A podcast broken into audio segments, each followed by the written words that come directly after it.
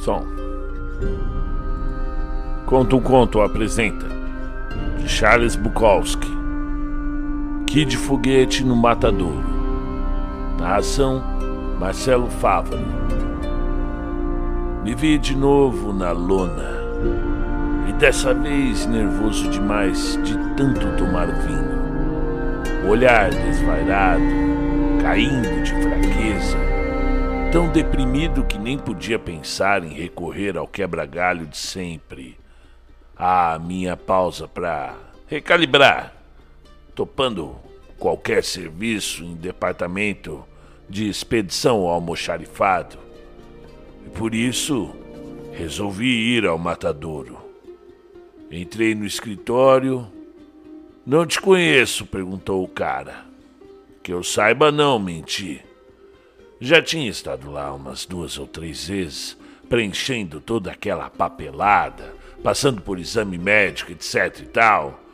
então me levaram até uma escada, onde por onde descemos quatro andares. E o frio cada vez pior. O chão reluzente de sangue, ladrilhos verdes e o azulejo das paredes também. Explicaram o que eu tinha que fazer. Consistia em apertar um botão e aí, pelo buraco aberto na parede, se escutava um barulhão semelhante ao, ao estouro de uma boiada ou dois elefantes caindo pesadamente no chão para trepar. e lá vinha aquela enorme posta de carne morta, pingando sangue. E o cara me mostrou: ó, você pega isso aí e joga dentro do caminhão e depois aperta de novo o botão e aí vem outro pedaço. E aí se afastou. E quando me vi sozinho, tirei o avental, o capacete, as botas. Sempre davam três números menor do que o da gente. Subi a escada e dei o fora. E agora estava eu ali de volta. Outra vez na pior. Tá me parecendo meio velho pro trabalho. É, eu tenho que endurecer os músculos. Preciso de um serviço pesado. Pesado a beça, mentir. E acha que vai aguentar? É, eu sou forte pra burro. Já lutei como profissional. Enfrentei campeões. Não diga, é mesmo? É, sim. Hum, tem cara. Pelo que vejo, te pegaram de jeito. Deixa minha cara de lado.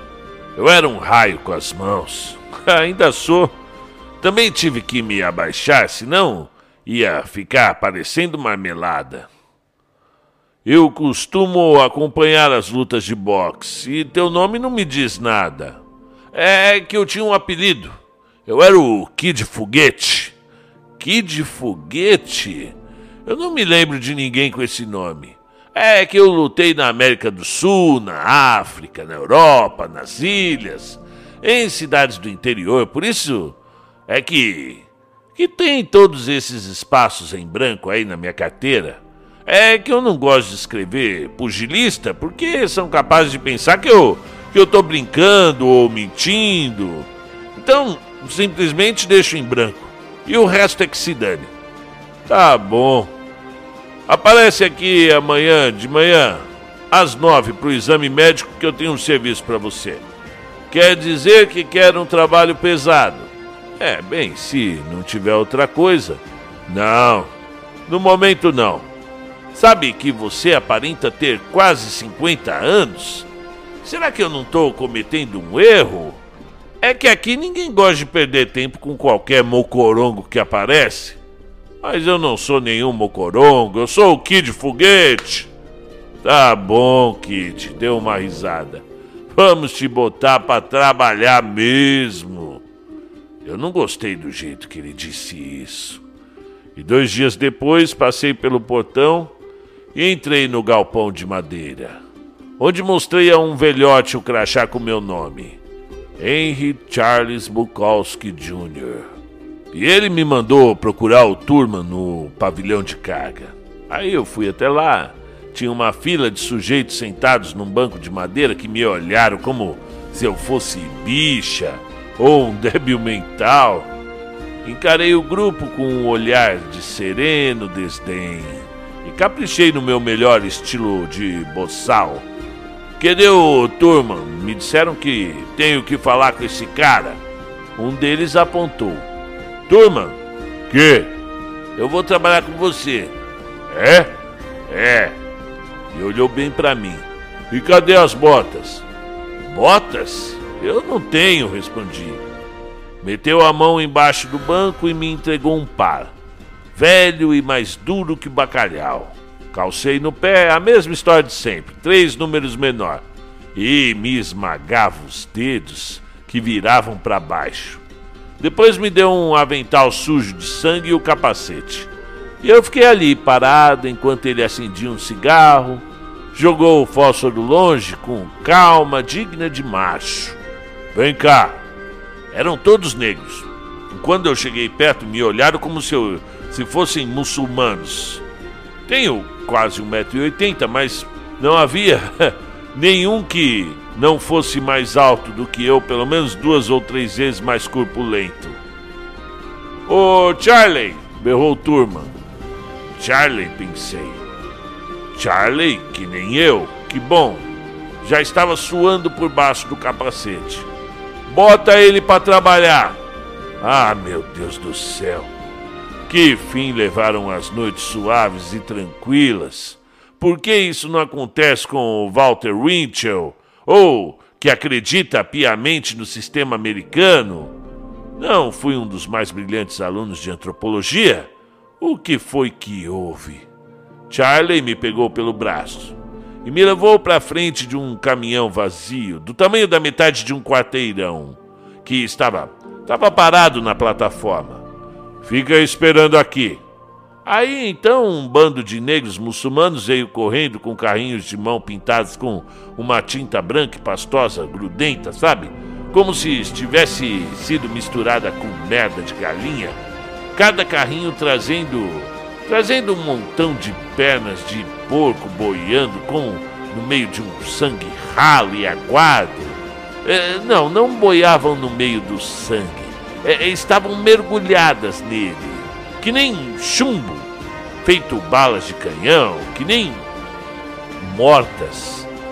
Um dos negros saltou para dentro do caminhão atrás de mim e o outro começou a me atirar as pernas de porco, que eu pegava e jogava para o cara parado às minhas costas, que se virava e lançava para a parte traseira do caminhão. E, e as pernas vinham rápidas, rápidas, eram pesadas e foram ficando cada vez mais. Mal eu pegava uma e me virava e já vinha outra no caminho, pelo ar. Sabia que estavam dispostos a liquidar com o meu couro. Não demorou muito, eu comecei a suar. A suar, feito água jorrando de torneira aberta com toda a força, sabe? E a sentir dores. Dores nas costas, nos pulsos, nos braços. Me doía tudo e os joelhos no limite da resistência possível. Já baqueavam de tanto tentar manter o equilíbrio. Eu nem consegui enxergar direito, fazendo um esforço tremendo para apanhar mais uma perna e atirar, mais uma perna e atirar, todo salpicado de sangue e aparando com as mãos aquele ploft macio, morto e pesado. A, a carne cedendo feito nádegas de mulher ao contato dos dedos, sabe? E, e eu fraco demais para poder abrir a boca e reclamar. Ei, caras, que bicho mordeu vocês, porra!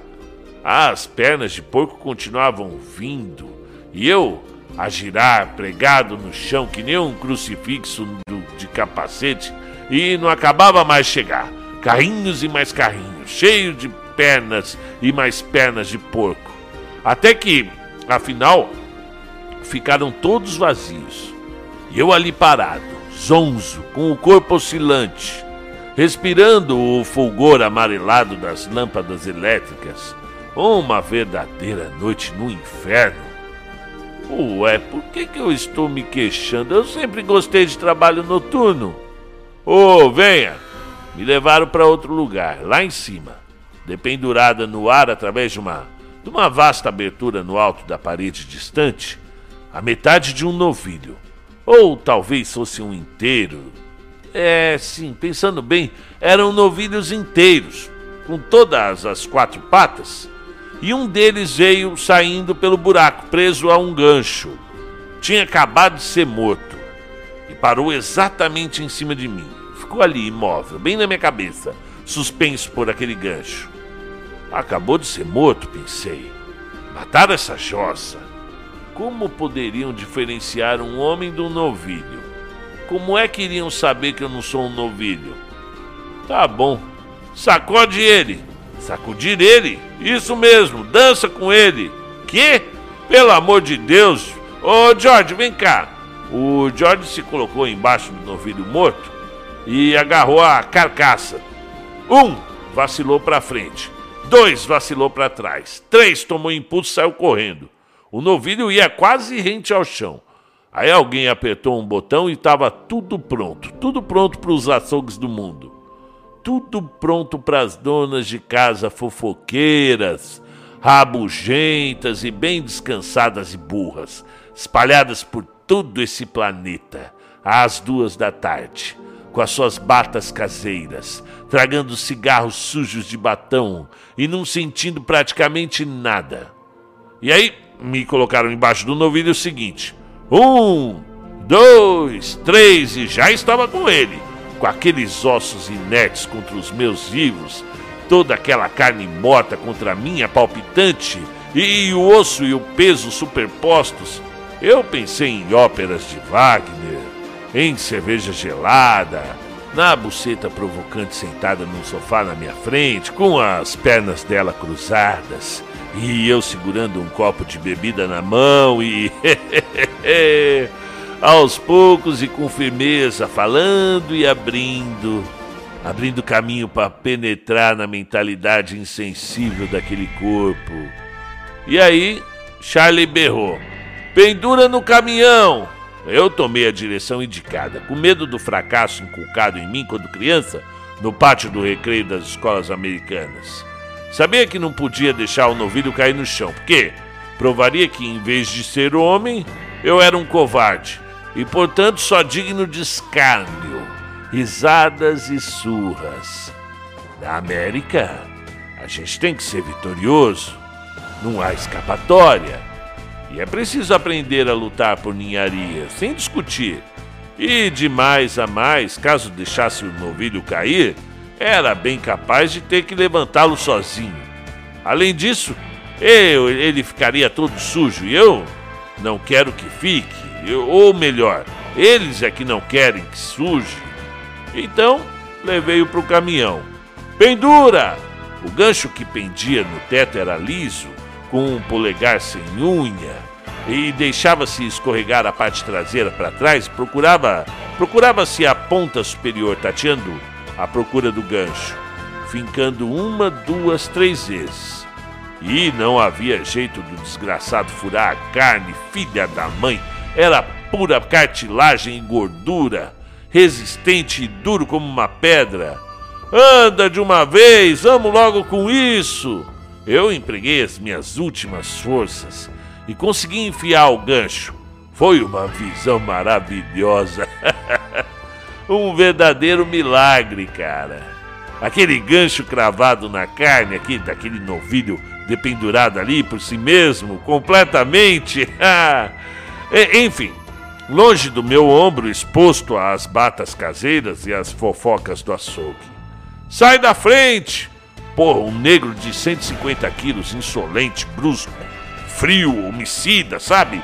Entrou e pendurou com estrépito a carne que trazia e olhou lá de cima para mim. Ô, oh, aqui a gente fica na fila. Tá legal, campeão. Saí andando na frente dele. Eu já tinha outro novilho à minha espera. E cada vez que carregava um, ficava certo de que o último que daria para aguentar. Mais nada.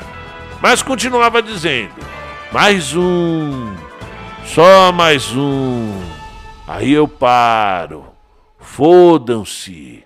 Estava esperando que desistisse Dava para notar nos olhares, sabe, nos sorrisos, quando pensavam que eu não estava vendo. Não queria dar o braço a torcer, porra. Fui buscar outro novilho. O lutador, na última investida do pugilista famoso liquidado, foi buscar a carne. Passaram-se duas horas e aí alguém berrou: Pausa! Porra, eu tinha conseguido. Um descanso de dez minutos. Um pouco de café e nunca que iam me fazer desistir. Aí saí andando atrás deles em direção a uma carrocinha de lanche que havia se aproximado. Dava para enxergar a fumaça do café se levantando na noite. As rosquinhas, cigarros, os bolos, sanduíches sobre as lâmpadas acesas. Ei, você aí! Era o Charlie. Charlie, que nem eu. Que é, Charlie? É, antes de descansar, pega esse caminhão aí, tira ele daqui e leva lá pro pavilhão 18. Era o caminhão que tínhamos acabado de carregar. O de meio quarteirão de comprimento. E o porra do pavilhão 18 ficava do outro lado do pátio. Aí consegui abrir a porta e subir para a cabine. Tinha um assento de couro macio e tão confortável que logo vi que teria que lutar para não pegar no sono. não era motorista de caminhão. Baixei os olhos e deparei com meia dúzia de caixas de mudança, freios, pedais, sei lá mais o que. Girei a chave e dei um jeito de ligar o motor. Manobrei pedais e mudanças até que o caminhão começou a andar. E aí saí dirigindo pelo pátio afora até chegar no pavilhão 18. O tempo todo pensando: quando voltar, a carrocinha de lanche já foi embora. E para mim isso significava uma tragédia, uma verdadeira calamidade. Aí estacionei o caminhão, desliguei o motor e fiquei ali pensando por um instante, aproveitando o conforto macio daquele assento de de couro, sabe? Depois abri a porta e saltei. Errei o degrau, seja lá o que for que devia ter estar ali, e caí no chão com aquela porra de avental e merda de capacete, feito um homem que levou um tiro. Não doeu nada, nem deu para sentir. Eu me levantei ainda a tempo de ver a carrocinha de lanche saindo pelo portão e desaparecendo na rua e o grupo todo já estava voltando para a plataforma, dando risadas e acendendo cigarro. Eu tirei as botas, o avental, o capacete e fui até o galpão de madeira na entrada do pátio. Joguei tudo em cima do balcão. O velhote olhou para mim. Quê? Vai largar um emprego bom desses? Diz para eles me mandarem o cheque de duas horas de trabalho pelo correio. Ou então para enfiar ele no cu. Pouco tô ligando, porra. Saí, atravessei a rua, entrei num bar mexicano, tomei cerveja, depois peguei o ônibus. Tinha sido novamente derrotado pelo pátio de recreio das escolas americanas.